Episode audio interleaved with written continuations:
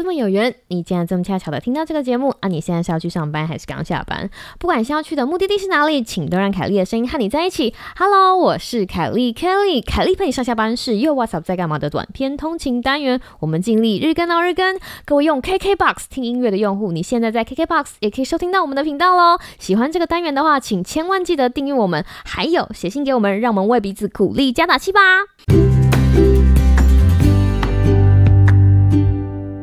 Hello，各位听众朋友，大家好啊！我是凯莉，凯莉回来啦。嘿，不知道大家有没有过了一个非常美好的周末呢？哦，这个周末非常热闹，有非常多有趣的活动哈。希望大家都已经享受了一个美好的周末，然后准备迎接崭新的星期。今天的节目要跟大家讲的事情是初老健忘，不用怕，动脑挑战救援你。让我们继续听下去。不知道我的听众朋友们有没有跟我有一样的感受哦？就是自从过了三十岁之后，就会有一些初老健忘的例子在生活里面发生。举几个例子给大家笑笑，就是我家小狗其实是短毛的，然后它在家里很怕冷，所以它在家里呢就有一件在家里穿的小背心。就有一天，我们就把它带出去走路，然后回来的时候要把它从外面穿的那个胸背换成家里穿的保暖小背心的时候，突然发现，哎，小背心不见了。然后我跟我阿宇就你知道疯了一样的在家里到处找，想说阿波你的背心呢？找了很久，然后也忘记我们在出门之前把他的背心脱下来放到哪里。正当两个人都没有头绪的时候，我发现，哎。为什么他今天的那个外出的胸背胀胀的？就把那个外出的胸背解下来看，他的小背心在里面。初老。还有一天的晚上，就是我从客厅走到厨房，然后又走回来，然后王宇就跟我讲说谢谢。我就问他说你为什么跟我说谢谢？他说啊你不是走去厨房帮我倒水吗？然后我就说哈，初老初老。以前还没有封城的时候，有一天我就开车去上班。我记得那天好像凌晨不知道几点起来，完成了报告的最后一个部分。然后因为有好多个版本，然后那天在塞车的时候就一直在想说，奇怪，我今天早上到底寄出去的是哪一个版本？初老啊，初老！不知道大家会不会或多或少也有一些相似的例子会发生在你的生活当中？如果有的话。来，凯莉给你拍拍肩膀。老了，老了，那个初老的状况已经出现了。所以今天呢，这一集就想要跟大家分享，如果你发现自己有一点点初老健忘，不用害怕，我们用头脑挑战这个方法来救援你的人生。这件事情其实很好联想，我们知道做重量训练哦，重训会让你长肌肉，维持你的肌肉。要如何锻炼的大脑？其中有个办法就是进行动脑挑战。之前的研究已经证实了，就是如果你在平常生活中执行动脑挑战的好处。动脑挑战其实也没有特别是某一种挑战，只要是做那些会让脑袋动起来的行动，譬如说跟同事来一个小辩论，啊好比说喜欢吃炸的肉圆还是真的肉圆啊，或者是下棋哈，学习性。的东西，甚至是猜谜、猜灯谜啊，猜脑筋急转弯。惨了，我讲脑筋急转弯，会不会很多人不知道这是什么东西？这是一个泄露年龄的东西。研究已经证实，哈，参加这些动脑挑战的好处，譬如说锻炼记忆力啊，增加集中力啊，强化推理能力等等等。哦，所以各式各样的动脑挑战，哈，都是增进大脑健康的好物。那它背后概念呢？说穿了，其实很简单，就是我们常常喜欢说的用进废退。你平常有做一些东西。刺激他脑子就会用啊！如果你平常放着不动，那他的能力就慢慢的退化。所以我们能做的事情呢，其实就是找一些能够让脑子动起来的挑战，对不对？然后借由这样子的挑战，刺激脑细胞的生长。与此同时，受了刺激之后，这些脑细胞呢就会产生连接，然后这些连接一旦建立起来之后，就会活化整个大脑的网络，达成我们想要用这个动脑挑战锻炼大脑的目标。那讲到这里，你一定会说，嗯，那不刺激的话，到底会发生什么样的事情？不刺激的话，脑细胞不是就不工作了？他其实就比较没有效率。所以这些脑细胞他们在执行他们必须要完成的任务的时候，他们的任务完成度我会说就是有限。总归一句话就是用进废退，有刺激就有进步啊，不用就废在那边，其实就是这个样子。朋友啊，如果你听到这里想说啊，那不行，那不行，我今年也二十几、三十几，甚至四十几了，我必须要来准备，然后开始上网，想要买速读，或者是打开你的手机 APP，想要下载一些什么动脑 APP，先不要急着做，先不要急着做，你要也是等听完节目再说。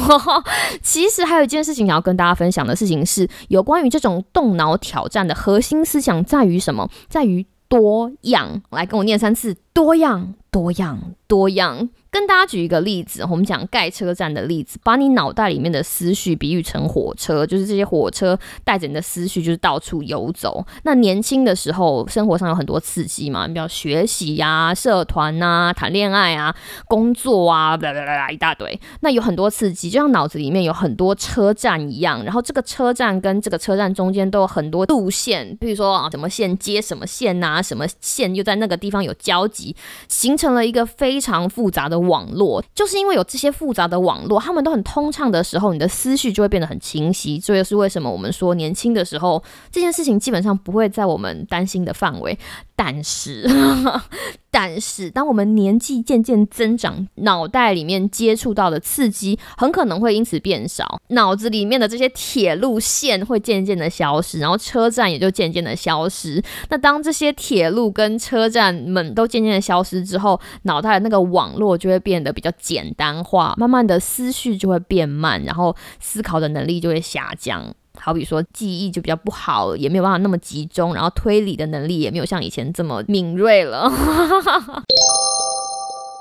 大家有没有发现，在这个故事里面，最重要的事情就是这些车站跟连接车站跟车站中间的这些路线。重点来了，研究发现，当我们在生活里面执行很多种不同的动脑挑战的时候，其实会产生更多元的脑细胞连接。你可以这样想象，当有很多不同的动脑挑战的时候，你的火车站跟火车站之间的那个连接就会增加。换言之，就会有越来越多条的线产生，维持你大脑应该好好运作的这个。功能之所以多样会这么重要的原因，是因为当你执行不同样的活动，其实会延展出来的线是不一样的。举例来说，当你学习一个新语言，会增强你脑袋里面某个 part 的连接，那你如果学习新的舞蹈，也会增强到另外一个线。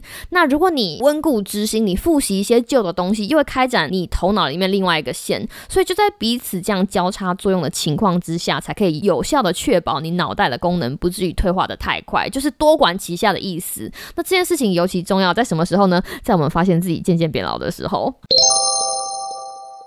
那讲到这里啊，大家一定会觉得说，Kelly 你都已经讲成这样了，我们到底？有些什么事情可以做哈？预防有，接下来有几点要跟大家讲。第一件事情呢，就是拥抱改变，接受新的事物，挖掘自己的潜能。既然多样是重点，那我们就尽量把我们的生活弄多样来。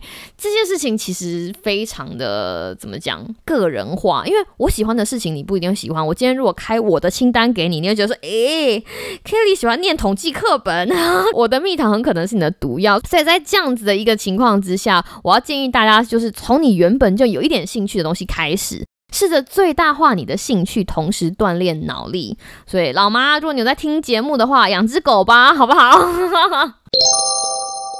第二点就是小孩子还做选择，大人我们全都要。这一点呢，想跟大家分享的事情是，只加强一条线的后果，其实就是放弃其他条线。有一些人会说，哦，我想要锻炼我的脑袋，那我就下载某个 A P P 就好，然后就一直疯狂在手机上玩。如果你有理解我之前讲的这个例子的话，你如果每天花了很多很多时间在你下载的某一种活动，你就只有在那一条线上面来来回回，来来回回，就像偏食一样，概念其实是一样，只是在不同的领域上面有不同的应用哈。所以啦，你应该要在开展新线路的同时，同时也好好的保养的旧线路，温故知新，温故知新，都做，都做。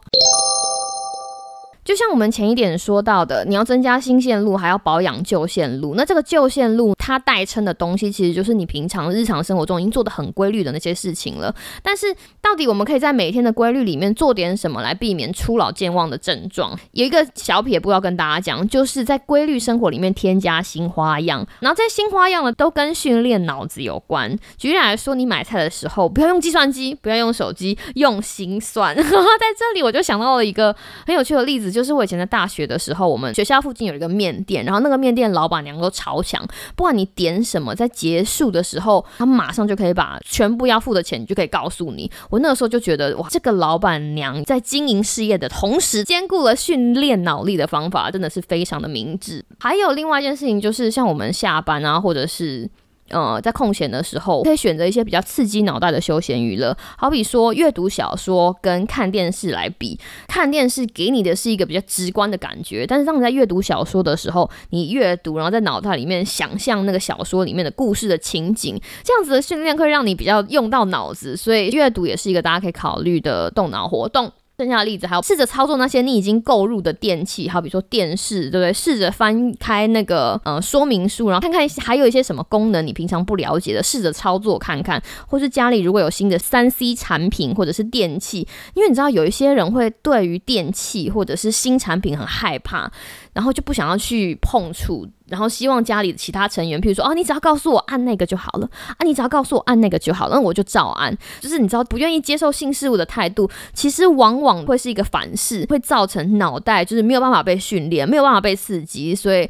好不好？今天在听完凯莉的节目之后，巡视一下你家的电器，有一些感觉不是很熟悉的，或者是 连那个说明书都没有打开过的，把它打开看看，试着操作看看，确定一下它是不是在保护期啊？如果在保护期的话，你就不用担心，就给它玩下去就对了，好不好？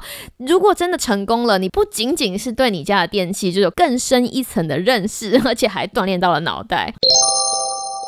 第四点，我想跟大家讲的是照顾自己的情绪，因为心理真的会影响生理。这件事情大家可能就是你要听到烂掉，但是学理上跟大家分享一个知识，就是说像压力、焦虑、忧郁或者是紧张，其实都会可能让你更健忘，因为这些外在的情况都会让你身体里面的所谓压力荷尔蒙 （cortisol），我们中文翻成可体松或者是皮质醇增加，就是当你的压力荷尔蒙增加之后呢？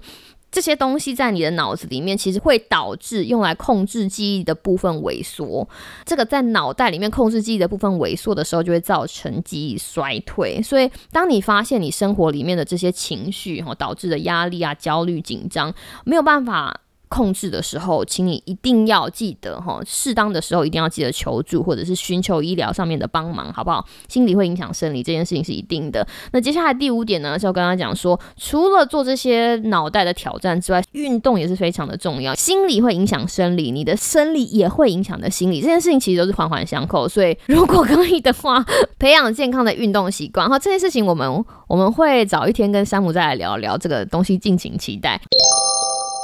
最后一件事情要跟大家讲的事情，就是如果真的跟我一样觉得啊，我们已经有点初老了，然后有的时候会健忘，你要做的预防，请在听完节目之后就开始，now。N O W now right now，因为这件事情一定会发生，我们真的就会慢慢慢慢的变老。不要等到有一天你发现说，哎，我好像拉东拉西，哎，我好像有点健忘才开始。因为这整个过程，并不是说你今天下定决心说好，我要学一个新语言，或者是我要做一件什么新的事情。就马上可以把你脑子里面渐渐消失的轨道或者是车站，通通都捡回来。这个是一个生活习惯的建立，所以其实需要一点点时间才见效。不过，不要听到这里就灰心，你脑子里的细胞就在那里，而且他们呢，在听到凯莉这一节节目之后，嗯，这有点夸张。他们听到这个节目之后，已经蠢蠢欲动，想要帮你建立广大的思绪网络了。今天就开始训练，今天就下定决心来做这样子的事情。在你下定决心之际，第一件你可以做的事情就是，请你记得。下一次一定要记得回来听凯莉陪你上下班哦。好啦，我是凯莉，希望你有个美好的今天跟明天。那我们就下次再见喽，拜拜。